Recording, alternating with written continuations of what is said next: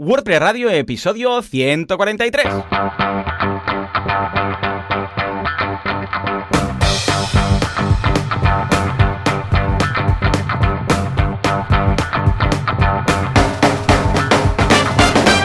Días a todo el mundo y muy bienvenidos a WordPress Radio, el programa, el podcast en el cual hablamos de este fantástico CMS llamado WordPress. ¿Quién hace esto? Joan Boluda, consultor de marketing online, director de la academia de cursos boluda.com y Joan Artés, los dos Joanes, en este caso de joanartés.com, experto en WordPress. Joan, muy buenos días. Muy buenos días. ¿Qué tal? ¿Qué tal? Bueno, bueno, bueno, bueno. Vaya semana, vaya semana que has tenido, no de altibajos de WordPress, sino de altibajos en la montaña, ¿no? Así es, así es. He tenido mis, una, una, parte de vacaciones. He estado este fin de semana, bueno, me he pillado un fin de semana largo, en el que he estado por la Vall de voluntario en una carrera de estas de montaña donde la gente se va a correr 87 kilómetros por la montaña. Imagínate lo que hay que estar en forma también, porque eran 22 horas. Y nada, me subí con el 4x4 de, de voluntario para montar pues, los diferentes, un par de puntos o tres que, que había de, de, control, con la comida, con nevera, bueno, que había que cargar todo el Ya coche. ves. Ir por la montaña, subir durante una hora durante pistas de montaña, luego también ir a buscar gente que se retiraba también y ir a buscar gente también durante la noche. O sea, a la una de la noche por las montañas de la Vall d'Aran, solo con un walkie-talkie, yendo a buscar a gente. Pues ha sido una experiencia bastante chula para desconectar. He desconectado bastante, sí. mucho, porque ahí se estaba perfecto. O sea, sin calor, sin un aire fresquísimo. Vamos, genial, genial. Qué guay, qué guay. Es importante desconectar y hacer otras cosas que, que no solamente el trabajo, ya sea de WordPress o sea de otra cosa, ¿no? Pero esta desconexión y dices, ostras, tengo esta válvula de escape. A mí me encanta. Bueno, de hecho, de hecho, esta semana he empezado con, con entrenamiento también personal. Bueno, ya sabéis que cumplí la semana pasada los 40. De hecho, Ahí. fue el día que grabamos, ¿no? Y escucha, eh, me ha pillado la crisis de decir, bueno, voy a hacer algo. Normalmente hago gimnasio en casa, estaba a punto de apuntarme a un gimnasio, pero al final he dicho, venga, que venga el entrenador a casa para probar a ver qué tal. Y muy bien, muy bien. Trabaja con estas cintas TRX, TXR, no sé cómo lo llaman, pero que, que son unas cintas que cuelgas de, de una barra o de un soporte y puedes hacer ejercicio y todo esto.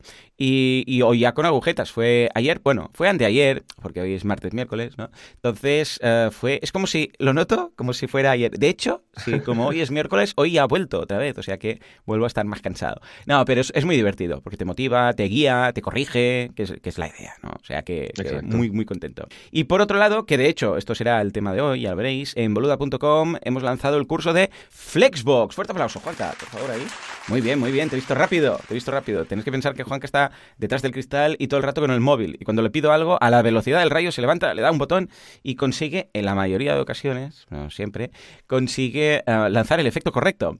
Bueno, pues nada, que, mm, que Flexbox me encanta. Sea, tengo que decir que ahora, hoy haré un, mm, el tema que, que tengo preparado, es hablar un poco de Flexbox. Y dentro de dos semanas o tres, cuando me vuelva a tocar, porque ya sabéis que la semana que viene estamos de vacaciones, pues Correcto. hablaré de Grid. ¿eh? Ya, hoy os, os comentaré un poco el panorama para que sepáis elegir bien qué consiste cada cosa y cómo aplicarlo a nuestro WordPress, si sois desarrolladores o si simplemente queréis modificar y toquetear el CSS. Ostras, me encanta el CSS, Joan, me encanta. Es una pasada. Sí, sí, Es sí, que sí. es tan agradecido este, este mm, lenguaje de programación que algunos no lo ven como lenguaje de programación porque es como un poco estático, no hay... Bueno, a no ser que uses un preprocesador, no hay variables, no hay loops, es muy... Esto es lo que hay, ¿no?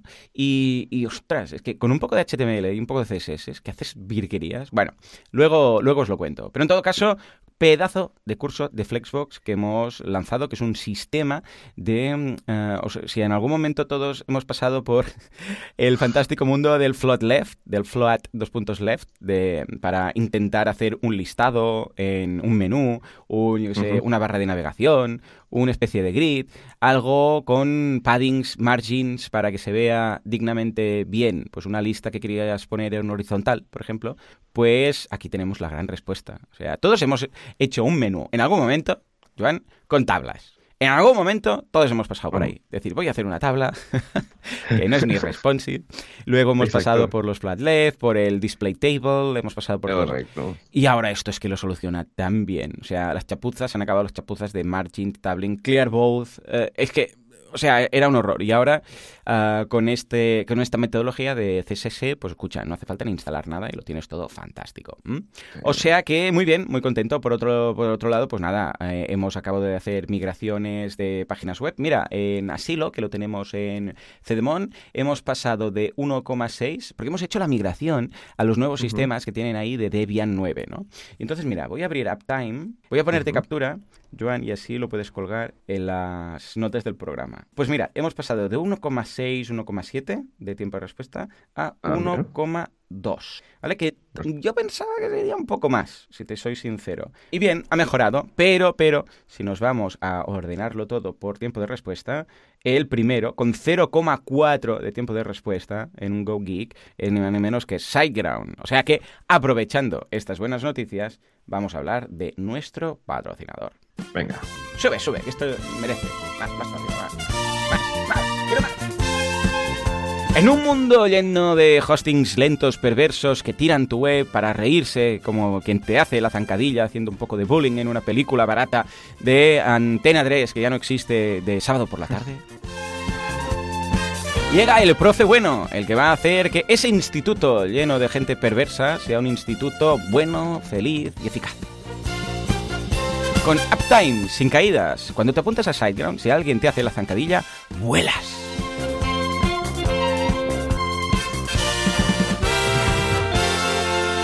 Y es que a mí me pasó el otro día, había un malo perverso, me hizo la zancadilla y ¡fu! como en como en Heroes, ¿sabes? Que hay uno que vuela, ¡fu! Ese, ese supersónico, ese vuelo supersónico, pues igual. Y digo, ah, esto es SiteGround, esto es SiteGround. Noté el poder de la barba de Mon en mi interior, todo muy bonito. Pues nada, ¿qué vamos a destacar de la gente de SiteGround, este fantástico hosting que, que usan los otros hostings? Exacto. Pues mira, esta semana vamos a terminar eh, comentando la serie de ebooks, de libros electrónicos gratuitos que tiene SiteGround. Oh, y esta vez cerramos el ciclo con el uh, anunciando el libro de WooCommerce que tienen eh, disponible para descargar de manera totalmente gratuita en su página web, en el que bueno, se puede aprender cómo empezar tu primera tienda online con WordPress y WooCommerce y optimizarla para un crecimiento futuro. ¿Qué vamos a aprender en, Está muy bien. Vamos a aprender en este libro pues, cómo seleccionar un entorno de alojamiento adecuado para la tienda, elegir un tema de calidad para el sitio de WooCommerce, configurar correctamente los métodos de pago y entrega, que esto a veces es un poco lioso, no sé qué plataforma escoger, qué métodos de envío, cómo funcionan los pesos, tal, etcétera. Describir los productos de la mejor manera para que los usuarios los puedan ver y puedan observar bien y luego optimizar WooCommerce para un mayor rendimiento y escalabilidad. Todo esto se puede descargar desde el enlace que dejaremos en las notas del programa. Es un PDF que está muy bien. O si vais a WordCamps y Meetups, pues eh, cuando SiteGround está por ahí patrocinando, pues normalmente estos libros están disponibles pues, para la gente que se acerca a preguntar lo que sea y te lo dan. Es un librito, está muy bien, es finito y se lee muy fácil y se aprenden muchas cosas, porque siempre hay cositas nuevas que, de aprender, así que es súper recomendadísimo. Bueno, pues nada, señores de SiteGround, muchas gracias por estar ahí, por crear este contenido de valor y por nosotros, y porque gracias a él nosotros lo podemos disfrutar. Y ahora sí, si quieres, nos vamos a actualidad que acaba... ¡Oh, oh lo que ha pasado! Dale, dale, dale, dale. Uy, uy, uy. Uy, uy, vas a flipar. Actualidad, virtualidad, o qué pasa con Gutem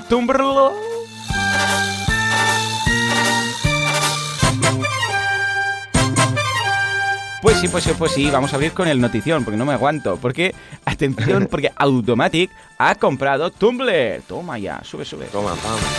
Pero, pero, a ver, a ver, Juanca, para todo, para todo cuando digo sube me refiero a los aplausos, pero no a la música. Sube, aplauso, dale un aplauso. Ahí, la música la bajas, la bajas. Son dos cosas. ¿Puedes? Sí, vale. Pues nada, resulta que, Tumblr, ¿eh? eh tumblr.com, pues ayer, ayer, bueno, anteayer, pero fue ayer, por las tantas, cuando estaba yo preparando esto, pues me llega el notición. Y sí, sí, automática ha comprado Tumblr, pero no se dice, no eh, está uh, disclosed, unclosed, bueno, esto es secreto, pero se dice que ha pagado menos, un poco menos de 20 millones de dólares. Mm, WordPress.com por, porque me hace mucha gracia una de las, una de las noticias, os dejo un par, una del New York Times, no, una del Wall Street Journal, que dice que mm, se lo venden al, dice Verizon, que son los que tenían Tumblr, uh, vende Tumblr uh, al, al propietario de WordPress.com. Y digo, al propietario de WordPress.com, o sea, a Matt, pero no, realmente lo han vendido a, bueno, pues a la empresa, pero es que lo decían como si, si lo hubiera comprado Matt para él, ¿no? Y me, extrañaba un poco, y no, no, luego leyendo, pues lo ha comprado la empresa Automatic, no sé, no sé a qué se referían. Bueno, en todo caso, os dejo el enlace. Pues sí, sí, dice Matt que es just for fun, ha dicho está muy bien, te gastas unos 20 millones just for fun. Y dices, vale, me parece estupendo. Ah, con lo que dice que no van a cambiar nada en el artículo, dice, no, no, no cambiaremos nada, es un complemento. Bueno, supongo que alguna sinergia veremos, algún upsell, alguna mierdecilla de estas veremos, algún cartelito, algo no sé qué. Uh, yo qué sé, pues aunque sea a pie de página, esto es de WordPress.com o esto es de Automatic. Y luego algún upsell yo creo que harán. ¿eh? Recordemos que Tumblr es esta especie de versión súper simplificada de creación de, contenido. Es, como un CMS, al fin y al cabo. Sí, exacto. O sea es muy bueno porque porque Matt ha anunciado la compra en, un post en Tumblr, que te lo acabo de pasar ¡Oh, qué bueno! muy bien, dejaremos esto también en las notas del programa. Muy bien, muy bien. Gracias. a ver, voy a ver. Ah, sí, cierto, porque él tiene su, su propio blog en ma.tt y lo ha eh, pero se ve que también tenía fotomat.tumblr.com, ¿no? Exacto, y aquí anunció directamente, está bien, ¿no? Eh, ¿no? De anunciar la compra en la plataforma que vas a comprar. Estoy mirando. Ah, ya no tiene el pelo blanco. Matt se ha vuelto a desteñir, lo creo, o, teñir, o no sé. Interesante. Sí, sí. Ah, pues me lo leeré también. Está chulo. Bueno, pues es curioso, es curioso. Tienes unos 20 millones que te sobran y compras Tumblr porque, bueno, es divertido. Bueno, a ver, realmente es una compra que yo veo estratégica buena, porque está relacionado, es todo el mundo del CMS hospedado en, el no en el cliente, sino hospedado en, podríamos decir, eh, gestionado, mejor, ¿no? Mm. Y que creo que van a aprovechar seguro de una forma o de otra. O sea que muy interesante a ver cómo, cómo se venden y compran estas empresas. A nosotros no nos afecta para nada, pero bueno, como está Automatic detrás, pues he pensado que era interesante mencionarlo. Por otro lado, venga, va, vamos a hablar de novedades. Hay bastantes para ser pleno mes de agosto, y alucino. WooCommerce 3.7 introduce nuevos bloques. Bloques, ya sabéis, que son estos bloques tan fantásticos de Gutenberg, del nuevo editor. Ya he visto que ahora ya no se le llama ni nuevo editor, sino el editor directamente o el editor de bloques, en este caso. Ya directamente, ya todo el mundo ya va dejando el tema de nuevo, porque claro, tampoco es en plan de decirle nuevo al cabo de tres años, y que tampoco le llaman Gutenberg. Con lo que, muy bien. En este caso, pues añade nuevos bloques y aumenta, que esto es lo interesante, aumenta los requerimientos PHP que es interesante ver cómo no solamente WordPress, sino poco a poco todos los plugins también ya van pidiendo como mínimo, como mínimo, pide WordPress 4.9, que creo que está bastante bien, y PHP 5.6. O sea, tampoco es que haya pasado a 7. ¿Eh? sino que, muy bien. Ah, por otro lado, pues nada, los bloques han, añadido nuevos, eh, nuevos bloques, han rediseñado un poco la forma en la que se mostraban, han incorporado el color típico ese lila de WooCommerce, ahora tenemos uno de email settings, uno para administrar cupones y, en general mejoras de performance, ¿eh? de ah, carga del servidor y todo. O sea que muy bien, WooCommerce 3.7 añadiendo nuevas cosillas. Venga, por otro lado, ahora ya ves todos los plugins últimamente añadiendo sus nuevos bloques, eh, perfeccionando el tema, o sea, en general muy bien. Y, la siguiente noticia va muy ligada, de hecho, porque hablamos en este caso de BuddyPress, que también añade categorías para ah, bloques, para bloques de BuddyPress. Y ahora todos los desarrolladores van a poder categorizar los, ah, los bloques como BuddyPress para que se muestren, lo digo los, desarrolladores de plugins o de themes, para que eh, trabaje con los plugins como eh, perdón, con los bloques como tal de BuddyPress. Ah, cada vez veremos más que los plugins llevan sus propios bloques y que van a aparecer en categoría dentro de cuando tú creas un nuevo bloque, ves que hay ahí categorías de bloques, pues vamos a ver ah, cuando instales un nuevo plugin, pues yo qué sé, va a decir WooCommerce, va a decir BuddyPress, va a decir EDD y ahí verás los bloques de tal. A mí la interfaz aún la, noto bastante engorrosa, porque es un espacio muy pequeñito que tenemos ahí, un recuadro, y tienes que ir haciendo scroll dentro de ese pequeño espacio y tal. Supongo que irá mejorando a la larga, iremos viendo pues cómo esto se hace. Más que nada, yo lo digo para gente que tiene muchos plugins, que es un poco engorroso trabajar con todos ellos. Pero bueno, nos iremos acostumbrando en ese sentido, con lo que tampoco, tampoco hay problema y seguro que va mejorando un poquito el tema. Pero a veces encontrar un bloque es bastante engorroso. Cuesta. Bueno, yo, uso, yo normalmente los busco porque también el eso del scroll y tal Así que yo. ¿Qué pasa? Que para los cursos me interesa eh, hacer un repaso de todos. Entonces, claro, tengo que ir hasta la categoría y ver cuántos hay. Vale, este plugin ha añadido siete. Vale, pues estos siete. Vamos a hacerlo uno a uno. Vamos a repasarlo y tal, ¿no? Pero bueno, en mm. general, bien. y tenemos una última noticia, en este caso, para la creación de, de no de bloques, sino de settings del, del personalizador. Ya sabéis que ha, pasado un poco la historia, todo el mundo estaba, fíjate que el protagonista era el, el personalizador hasta que llegaron los bloques, todo el mundo estaba con, ay, nueva opción, nuevo menú en el personalizador de WordPress, que ya sabéis que cuando vais a apariencia personalizar, aparece el frontend de la página y ahí podéis elegir a mano izquierda, en la sidebar, pues las opciones para modificar, que esto normalmente yo lo veo más para temas de themes más que de plugins, porque en algunos casos sigo viendo que es un poco engorroso trabajar ahí. Pero bueno, el caso es que todo el mundo se está pasando ahí. Genesis ya la última versión también ha movido todo ahí.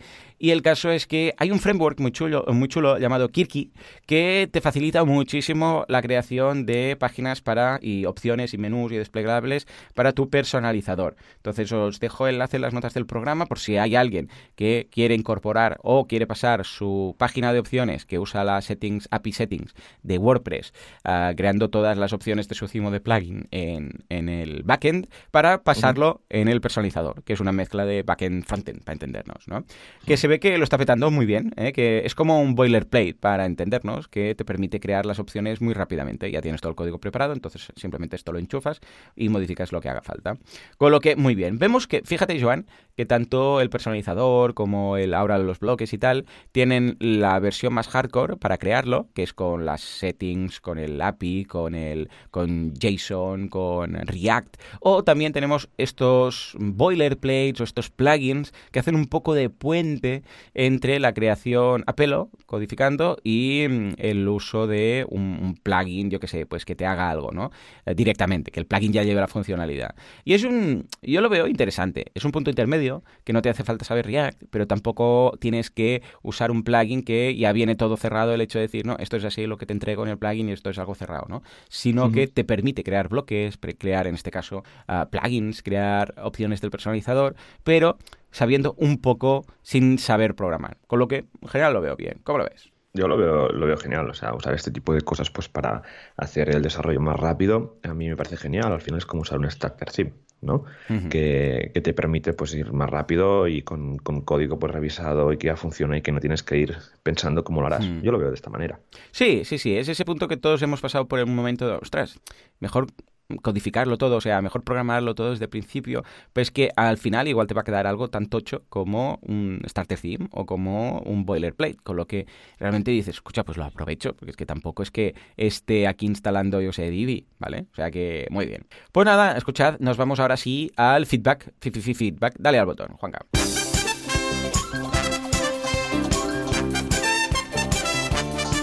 FitPress, PressFit o la gente que queda en el mes de agosto y nos dice cosas.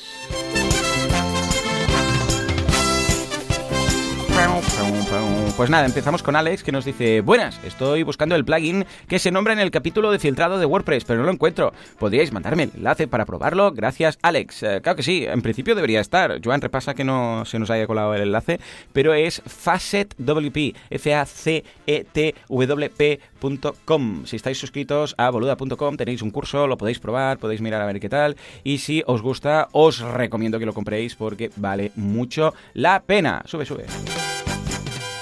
Mira, mira, ¿ves? He colado ahí incluso un poquito más de música. Venga, va, ¿qué nos dice Sebas, Joan? Sebas nos comenta, hola Joanes, muchas gracias por el programa, muy interesantes las posibilidades de ACF. Yo oh, actualmente utilizo Toolset, que es desarrollado por On The Go System, que es el equipo de WPML, y por tanto están perfectamente integrados. ¿En vuestra experiencia ACF funciona bien con WPML? Gracias. Muy bien, pues, pues venga, va, Joan, tú que eres tan ACF uh, evangelist. Exacto. Eh, sí, ACF, bueno, realmente WPML tiene un módulo, un add-on, que se llama eh, ACF Multilingual o algo así, que permite pues, poder traducir los diferentes campos. O sea, en principio ACF funciona bien con WPML sin ningún add-on, ¿vale? Porque al final cuando se duplican contenido, los campos los vas a tener igual, ¿vale? Pero igualmente tienen un, ese add-on que comentaba al principio que nos permite tener una integración completa que funciona bastante bien y, que también nos ayuda a traducir las, las opciones de página, que eh, por defecto mm, traducirlas se puede hacer, pero se necesita una especie de truquillo. Un día podemos hablar de esto porque es muy mm. interesante y me he peleado bastante. Aparte también que como WPML va cambiando de versión bastante y va cambiando todo en general rápido, eh, a veces cuesta integrarse y llegar a, a, donde están ellos, ¿no? Pero igualmente con, con este add-on de WPML, creo que es ACF, eh, ACF multilingual o, algo así, pues eso, permite integrarse completamente y sin problemas. Yo las webs que, monto con WPML el monto ACF y no he tenido ningún tipo de problema. ¿Verdad? Sí, sí, yo estoy muy contento, también lo he probado y ningún, ningún problema en ese sentido, ¿eh? O sea que, muy bien. Es que ACF es un pedazo de plugin. Bueno, es lo que, mira, precisamente lo que estábamos comentando ahora, que es un punto intermedio entre programar los custom fields y eh, utilizar un plugin que te permite, vamos, es que ya está todo montado, está perfecto, está ideal. Y en este caso vemos una vez más que incluso el tema del locking, si lo fueras a quitar, eh, ahí lo tienes todo luego en la base de datos, en los custom fields, en el meta, en el post meta. O sea que a malas, mira, lo puedes quitar y luego lo llamas por custom fields, eh, o sea, a, través de la forma tradicional. De hecho, también hay la posibilidad de no usar the field, que es la función que ya comentamos en su momento que se utiliza con Advanced Custom Fields, de forma que si lo quitas, Evidentemente, luego no tendrás las metaboxes tan bonitas en el backend para introducir los campos, pero no pasaría nada, se seguiría mostrando. Porque si tú en tu plantilla, en tu theme, tienes un get, post, meta, no sé qué, no sé cuántos, eso sigue funcionando. O sea que, bien, lo veo positivo, en este caso, el uso de, este plugin. Muy bien, y ya os digo, si queréis ver esta suite, también tenéis un curso en boluda.com viendo esta suite eh, de Toolset, súper recomendable.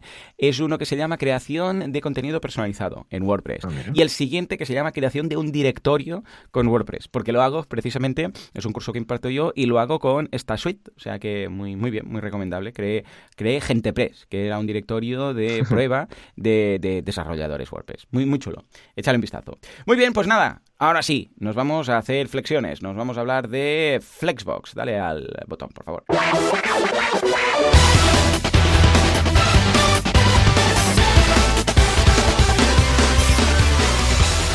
Muy bien, muy bien. Pues nada, nos vamos a hablar del tema de la semana. A ver, esto da como para un curso, porque de hecho es el curso de esta semana en boluda.com, pero quería que todo el mundo entendiera, al menos de una forma inicial y mm, para tener un poco de criterio, qué es Flexbox, ¿vale?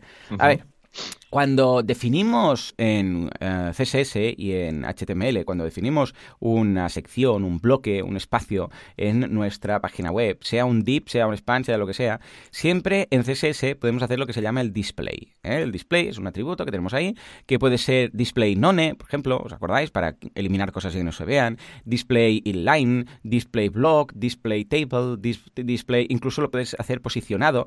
Esto lo hacen mucho estos plugins de redes sociales que hacen que quede algo fijo en una parte de la web, aunque hagas scroll, queda ahí para compartir, ¿no? Normalmente. O el chat, típico chat que queda abajo a la derecha, ¿no? Bueno, pues todo esto era lo que teníamos en eh, la opción de display, dos puntos, y entonces añadíamos por CSS lo que hiciera falta, ¿vale? Pero, pero, desde hace ya unos años tenemos, y ahora ya está prácticamente aceptado en todos los navegadores, empezó primero Flexbox y luego entró Grid, ¿vale? Flexbox pues está más aceptado en prácticamente todos, Grid mm, hay algunos que no, pero bueno, los, yo siempre digo ya, quien vaya con un navegador ya que no acepte Flexbox y Grid, pues ya no merece que mire vuestra web, porque seguramente ya, o sea, ya no, nos va a comprar, ¿vale? Y en mi caso, que son cursos de marketing y desarrollo y tal, yo creo que la gente ya no va con un Explorer 6, ¿vale? Pero bueno, en todo caso, os dejo estas dos, la de Flexbox y la de Grid, la referencia de W3, o sea, de la, referencia oficial, para entendernos, de, eh, de la información, de cómo funciona, de dónde está soportado y tal, para que os hagáis una idea, la gran mayoría, menos eh, Internet Explorer. Bueno, de hecho, Joan, uh, pasa una captura de pantalla de... Eh, en la escaleta ya te he dejado ahí una captura de las en rojo, en verde y tal, de los navegadores que aceptan estas eh, metodologías, por decirlo así. Uh, cópiala y pégala también en el post, así la gente lo ve, ¿vale? Pero básicamente los únicos problemas son Internet Explorer 8 y 9. El resto, Firefox, Chrome, Safari, Opera, Safari para iOS, Opera Mini, Android, o sea, el navegador de Android, Chrome for Android, en general, todos lo aceptan desde las versiones más antiguas que tienen, con lo que no debería haber problema, ¿vale? Pues nada, añadieron dos nuevas, o sea, display dos puntos y podías trabajar con Flexbox, que de hecho ha tenido varios, ah, pero ahora el bueno es ah, Flex, o sea, cuando haces display dos puntos Flex. También en su momento fue Box y luego Flexbox, pero ahora la buena, eh, la definitiva y la más moderna y todo es Flex. Y luego tenemos Grid, podrías decir uh, display grid. Bueno, pues hoy vamos a hablar ni más ni menos que de Flexbox. La diferencia entre ambas es que Flexbox es para repartir todos los elementos que pueden ser de un menú, de una web en general, porque podrías decir, pues mira, voy a trabajar con Flexbox y los elementos serán el header, el contenido principal, una sidebar y el pie de página. Pues esto también es Flexbox. Es decir, no, no nos tenemos que imaginar que Flexbox es para un grid de posts, por ejemplo, que sí, que se puede usar, ¿eh? Pero también puede ser que toda la web esté en un container de que, sea un Flexbox. Entonces, el primer elemento, que es el que ocupa todo, es la, el menú de navegación. El segundo y el tercero, que se reparten el espacio en horizontal, es el contenido y una sidebar. Y el último, que es el pie de página, que vuelve a ocupar todo el ancho. Pues esto puede ser un Flexbox, sin ningún tipo de problema, ¿vale? Antes, ¿qué hacíamos? Pues hacíamos un div que fuera bloque, que fuera del 100%, luego otro div que fuera ah, con un flat left y que ocupara el 80%, y luego que hubiera al lado otro, eh, lo poníamos con flat left para que quedara, eh, por decirlo así, a la izquierda, y luego que hubiera espacio a la derecha para la sidebar, pero esto era un, lío, porque claro, si tú decías, por ejemplo, 80% del, del bloque principal y un 20% de la sidebar, vale, pero ahora, claro, debes colocar un poco de margin y padding, ¿no? Porque si no están pegados. Ah, y entonces, claro, si colocabas un margin, como sumaba además del 80% y el 20%, ya te ibas a un 104 o 106%. Entonces, típico de theme que quedaba la barra lateral debajo, que lo hemos visto mil veces, que dices, ¿dónde está la barra lateral? Y entonces mirabas y resulta que, porque no estaba bien programado, quedaba debajo. O eh, tú colocabas algún elemento que era más ancho, que, que, esto es un clásico también, que era más ancho porque no estaba bien programado, que la barra lateral, una imagen grande, por ejemplo, y en lugar de 200 píxeles que tú lo tenías todo ahí, pues era de 250 y eso, ¡pum!, quedaba debajo. Y luego tenías que hacer el clear both. Y bueno, era un engorro. En cambio, ahora con el Flexbox queda genial. Ahora entraremos más en detalle. Y el, otro, que hablaré de él dentro de un par de semanas o tres, o bueno, cuando me toque, después de Joan y las vacaciones y tal, es Grid. Grid ya es distinto. Es para trabajar con filas y columnas, ¿vale? Eh, la idea con la que os tenéis que quedar de pregunta de trivial es, ¿Flexbox trabaja con una fila o una columna? ¿Vale? Podéis elegir, ahora lo explicaré. Normalmente se trabaja con fila, ¿vale? Y luego, eh, ojo, esto no quiere decir que esté todo en una fila, ¿eh? ahora, ahora veréis. Pero en cambio Grid es, no diría más potente, es para otro tipo de desarrollos y para otro tipo de necesidades. Y ahí sí, se trabaja con filas y columnas, ¿vale? Entonces, como decía, los navegadores, ¿qué va a pasar con los navegadores que no lo acepten? Se va a tratar simplemente CSS, los navegadores, cuando ven algo, una propiedad que no conocen, simplemente la ignoran, ¿vale? Con lo que no va a dar error. Simplemente ese bloque, que está como un display flex, se va a tratar como un display block pero no se va, o sea, se va a ver una cosa debajo de la otra. Pero se va a ver bien, no va a haber problemas, como si lo vieras todo en, un móvil, para entendernos, ¿no? Así en, estilo stack, una cosa detrás, debajo de otra. Pero no da error, es otra cosa que me gusta de CSS, que no da errores de sintaxis, este tipo de cosas. Hombre, evidentemente si no cierras algo, pues va a perder el formato, la web, pero bueno, no va a dar un error como tal, ¿vale? O sea que, importante. Esto, por otro lado, ¿quién lo empezó? Pues el, desarrollador principal de estas dos metodologías de trabajar o uh, librerías o como le queráis llamar de CSS, es un señor llamado TAP, T-A-B, como, como una pestañita, Tap Atkins. Eh, de hecho, Tap Atkins Jr. Esto, una vez más, es culturilla general, ¿vale? básicamente para sustituir, porque decía que esto no podía ser, que era una chapuza integral, trabajar con table, con uh, display table, floats, espacios, paddings, ahora un poco de padding por aquí, un poco de margin por ahí. Entonces tenías que hacer que el primer elemento le tenías que añadir una clase que fuera uh, first, o bueno, o primero, o el último elemento para que pudiera cerrar el clear fix. Bueno, era muy, muy chapuza, ¿vale? Total, que dijeron, bueno, pues nos vamos a ir a por un Flexbox y nos vamos a ir a por un grid, ¿vale? Entonces, ¿cómo funciona esto exactamente? El resumen es muy fácil. Tienes un elemento que es el elemento contenedor y luego dentro los elementos que forman parte del mismo. El, contenedor simplemente es un, vamos a poner un div cualquiera, que tú lo defines luego con un CSS como un uh, display uh, flex. Punto, ya está, no tenéis que hacer nada más. Para entendernos, a través de HTML sería un div eh, el que digo deep, pero podría ser más cosas, pero normalmente es un deep, ¿eh? Deep, un wrapper, para entendernos, donde podría haber la web, o podría haber, pues que sé, un contenido, y luego dentro, pues puedes crear tres dips, o puedes crear tres enlaces, o puedes crear tres lo que, sea, ¿eh? Cualquier elemento sirve. ¿Por qué? Porque este elemento, sea un enlace, sea un span, sea un dip, que normalmente lo, lo normal, ya os digo, es trabajar con dips, ¿eh?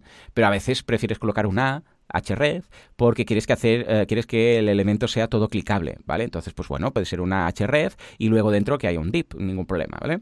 Porque con, con HTML5 ya está permitido colocar un A que eh, envuelva, por decirlo así, un div, de forma que todo el recuadro es clicable. Como en boluda.com, si vais, veis que los cursos, cada uno es un, recuadro y podéis hacer clic en cualquier parte del recuadro, no solamente en la imagen o no solamente en el enlace.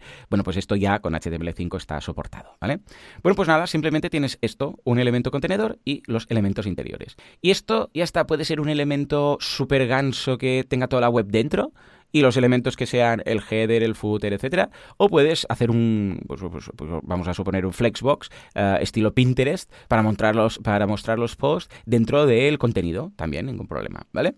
Entonces la alineación, como os decía, puede ser horizontal o puede ser vertical.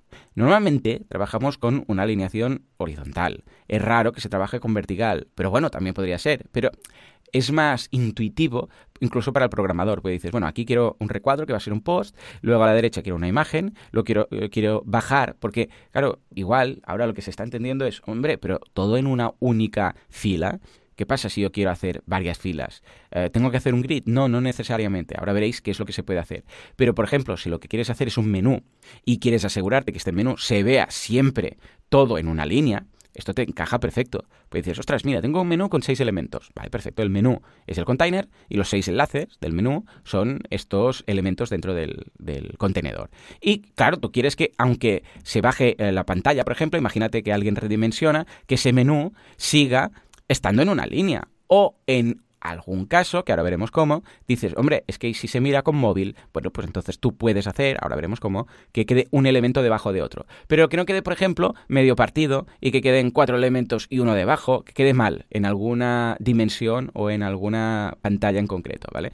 Pues esto lo podemos hacer con Flexbox, ¿vale?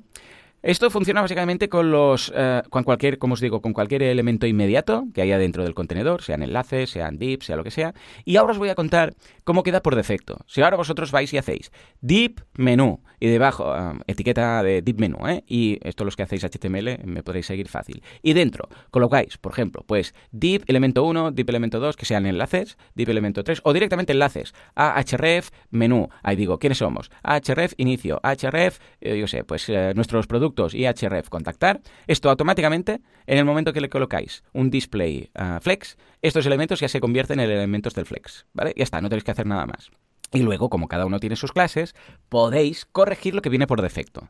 Pero en principio, solamente haciéndolo así, ya está ya automáticamente ese menú se va a redimensionar, que es la gracia del Flexbox, y ahora veréis por qué se llama Flex, a las dimensiones que tiene. Si, por ejemplo, el menú tiene, pues 960 píxeles, por decir algo, de ancho, estos seis elementos o cuatro elementos se van a repartir automáticamente, sin tú tener que decirle 23%, eh, que es lo típico, ¿no? 20, o 20% o 30% de width, de ancho. Porque entonces, claro, ¿cuál es el problema? Que si añades otro elemento y en lugar del menú tener 4 tiene 5, ya la hemos. ¿Por qué? Porque entonces tienes que ir y toquetear el CSS y en lugar de un 20% que ocupe un 18 o un 15. En cambio, esto no. Esto lo que hace es, hey, chicos, le dice a los elementos, repartiros por igual y automáticamente ese menú que tiene seis elementos queda bien repartido para que cada uno ocupe, eh, vamos a suponer cinco elementos, que cada uno ocupe un 20%, pero ojo, del espacio disponible. Esto quiere decir que si hay margins, paddings, lo que sea, dentro o fuera o entre elementos, o queréis hacer un margin de, yo sé, 5 píxeles o de un 2%, ya lo cuenta todo. Dice, no te preocupes, ¿cuánto me queda? Mira, pues os queda, yo sé, 20 píxeles. Bueno, pues lo vamos a repartir, ¿vale? O sea que esto, por defecto, se comporta de la siguiente forma. Primer punto, se reparte en horizontal. Si lo quieres hacer en vertical, tienes que modificar la opción que viene por defecto. Pero si no indicáis nada, el reparto es en horizontal. Segundo punto, el orden en el cual se muestran los elementos es en el orden del código. Es decir, en el orden del HTML que tú has escrito. Si tú has escrito HTML y has puesto elemento 1, elemento 2, elemento 3, pues estos son, este es el orden en el cual se va a mostrar. Y diréis, bueno, claro, es normal, ¿no? Si el código pone esto, pues ¿con qué va a ser del revés? Bueno, pues sí, hay una opción de hacerlo del revés. Hay la opción que se muestren todos los elementos ordenados por el último.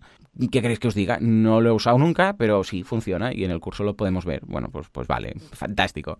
Tercer punto, esto supongo que en algunos casos, yo sé si es un grid y tenéis, por ejemplo, un, eh, vamos a suponer que tenéis un loop que llama a los, eh, los eh, posts de WordPress y queréis que en lugar del último arriba quede el primero arriba, pues bueno, pues mira, lo podéis hacer así, lo podéis hacer por CSS, ¿vale? Yo sería personalmente más de tocar el loop, pero bueno, ningún problema, se puede hacer. ¿Vale?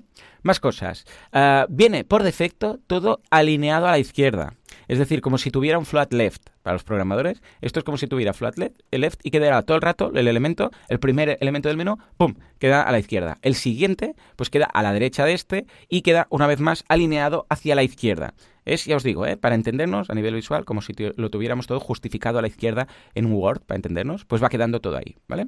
Tercer punto, el width por defecto es el propio de cada elemento. Es decir, si un elemento tú le has asignado un width de 300, pues ese va a ser width. Si tiene una imagen de 150, pues va a ser ese. A no ser que luego tú modifiques lo que quieras. Pero por defecto, estoy hablando de las cosas que vienen por defecto, se usa el del propio elemento. Que puede ser porque el elemento pues tiene una imagen que, ya ocupa eso, o porque por CSS pues tú le has dicho a ese elemento que tiene que ser pues de 100, 50 o 200, ¿vale? Más cosas. ¿Qué pasa si no caben? Ah, imaginémonos que dices, bueno, pues en lugar de tres he puesto ocho elementos. Bueno, pues por defecto, si tú no le dices nada, se hacen todos más pequeños y se hacen pequeños por igual.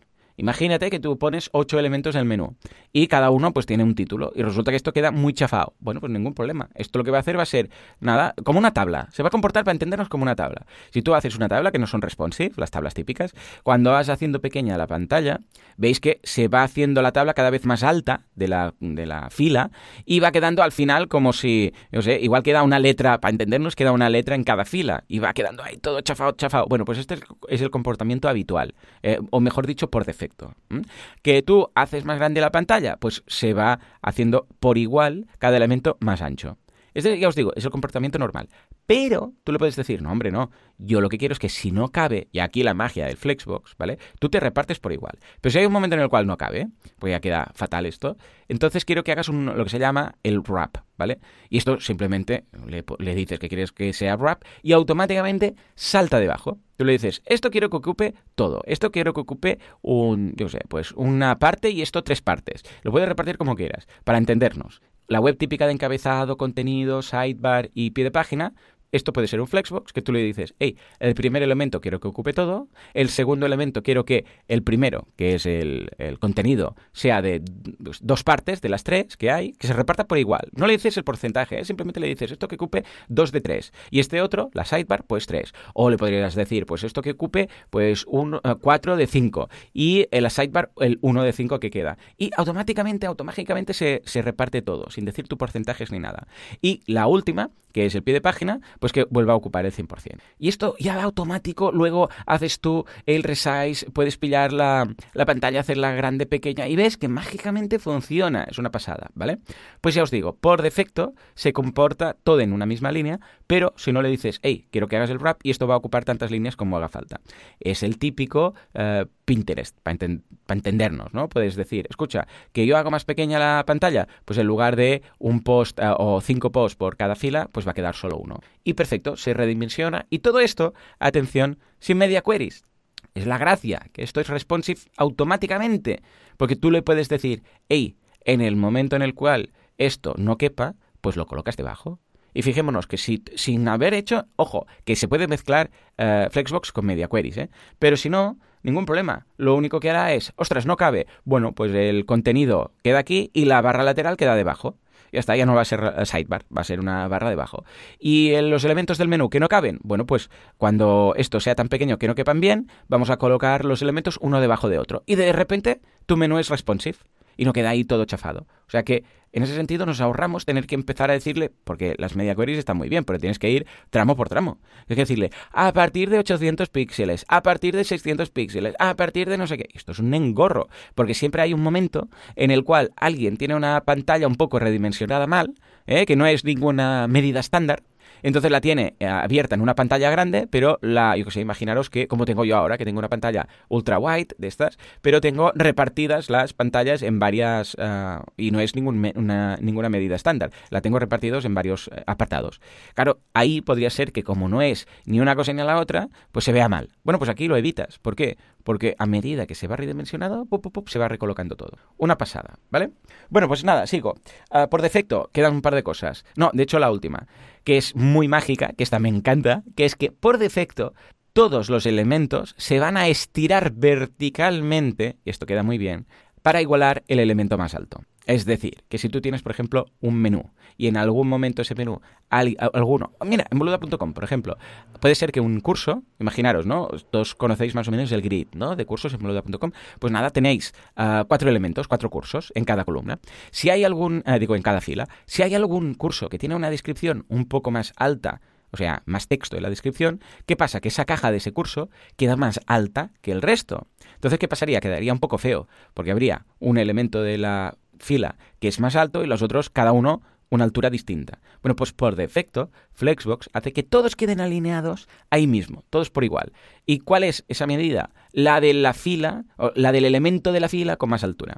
Y queda todo una cuadrícula muy chula. Ojo, sin usar grid ni nada, ¿eh? O sea que en ese sentido, fantástico. Y entonces, esto es como se comporta por defecto, pero a partir de aquí esto lo podemos modificar y puedes decir, no, no, yo quiero que quede desigual, yo quiero que quede estilo Pinterest, que para eso tenemos que hacer una alineación vertical, bueno, podemos hacer muchas cosas. Pero en cuanto a espaciados, me gusta porque hay tres elementos, y esto lo veremos también cuando hablemos de grid, tres elementos distintos, muy diferenciados, que son el Justify Content, el Align Items y el Align Content. Ah, veréis que en esta metodología del, del Flexbox y del grid, ahora se juega con la diferenciación de Justify y Align. O sea, justify, justify, para entendernos, y align, ¿vale? Cuando se habla de justify en CSS, con toda esta tecnología y tal, con estas eh, nuevas opciones de flex y de grid, siempre estamos hablando de lo que era de toda la vida la alineación horizontal. Es decir, todo a la derecha, todo a la izquierda, centrado, justificado, ¿vale? Cuando es justify. Y cuando vemos que en algún punto hablamos de align, align, para entendernos, se habla de lo que habíamos dicho toda la vida, de la alineación vertical. Es decir, si queda arriba, en medio, debajo, ¿vale? Entonces, dicho esto, cuando hablas de Justify Content, tú el contenido del Flexbox lo puedes colocar donde quieras a elegir entre al principio, o sea, a la izquierda, para entendernos, al final, a la derecha, para entendernos. Eh, digo izquierda y derecha, pero en realidad, si queremos ser puristas, eh, no es izquierda o derecha, porque tú luego lo puedes uh, trabajar todo esto con, um, con arriba y abajo, o sea, con una alineación vertical, ¿no? Pero para entendernos, las opciones son inicio, final, centro, con espacios entre elementos, con un espacio igual o con un espacio igualado. Todo esto lo puedes elegir. Esto, claro, como no lo veis de forma visual, pues queda un poco raro dicho así en audio. Pero si buscáis, bueno, si veis el curso, por ejemplo, veréis ejemplos cuando Jordi eh, cambia ese elemento y en lugar de a la izquierda lo pone a la derecha y veis perfectamente dónde quedan las cajitas, ¿vale? Este es el de Justify Content. Luego tenemos el de Align y eh, tanto como items como content. Porque claro, una cosa es el contenido que hay dentro del contenedor, para entendernos, y la otra es el alineado de los propios ítems dentro. O sea, cada ítem tiene su espacio, y dentro de ese espacio también lo puedes alinear. Es un poco raro, pero imaginaros, pues yo qué sé, un menú que dices, escucha, ¿cuánto espacio tiene cada elemento del menú? Vale, pues mira, cada elemento del menú tiene, pues yo qué sé, 150 píxeles de ancho. Vale, pues queda repartido, eh, queda repartido todo. Imaginaros que elegís lo de justificado o izquierda y queda todo repartido por igual. Pero ahora, dentro de estos 150 píxeles que se designa a cada espacio del menú, uh, igual hay una palabra del menú que es inicio, que es muy cortita, y la otra es productos, ¿vale? Que es más larga. ¿Cómo quieres que se justifique dentro del propio espacio? Bueno, pues esto también lo podemos ver. Y una vez más, hay align items, que es arriba, abajo, uh, centro, stretch, que quiere decir que se estira, y baseline, que quiere decir, este es muy raro porque queda centrado en el centro verticalmente y no lo acabo de aplicar nunca. Y align content, que es también arriba, abajo, centro, stretch, que quiere decir que se estira para ocupar todo el espacio, o con espacios, ¿vale?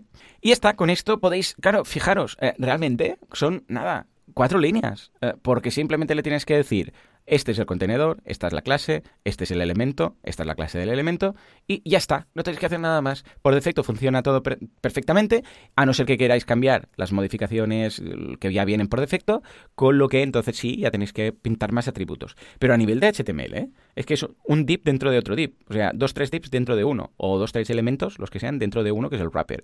Y ya está. El CSS simplemente es decirle display flex, punto.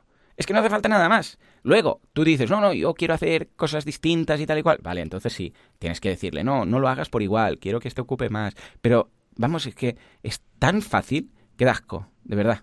Y finalmente, todo esto, porque igual algunos diréis, escucha, es que yo lo quiero hacer con media queries, porque, por lo que sea, ¿no? Quiero que a partir, por ejemplo, eh, podrías decir, mira, yo tengo un menú y quiero que a partir de, o sea, pues un máximo, una pantalla máxima de, eh, o sea, 700 píxeles, por ejemplo, estilo iPad o X píxeles, los que vosotros queráis, esto no me lo haga así, no me coloque los elementos así, sino que ya los quiero uno debajo de otro y siempre, aunque hay espacio, ya no quiero que, porque claro, puede ser, ¿eh? que tú digas, no, no, por temas de diseño, no quiero que los haga ah, en una línea. Quiero que ya a partir de, para tablets, aunque hay espacio, ya lo coloque directamente responsive uno debajo de otro. Bueno, pues ningún problema. Podéis mezclarlo con media, con media queries. Creas tu media query y le dices media query, máximo de ancho de pantalla, pues sé, 700, 800 o lo que queráis, o una, una, un tamaño oficial de tablet. Y ahí que el display, en lugar de tener los valores por defectos, eh, le modificáis, le decís uh, wrap, por ejemplo, o le decís que queden uno debajo de otro. Y ya está. Y automáticamente ya lo tenéis forzado.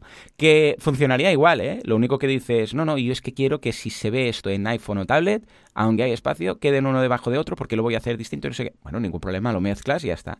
Pero, pero si no, no hace falta complicarte la vida. Simplemente se irá redistribuyendo siempre y cuando haya espacio, ¿vale?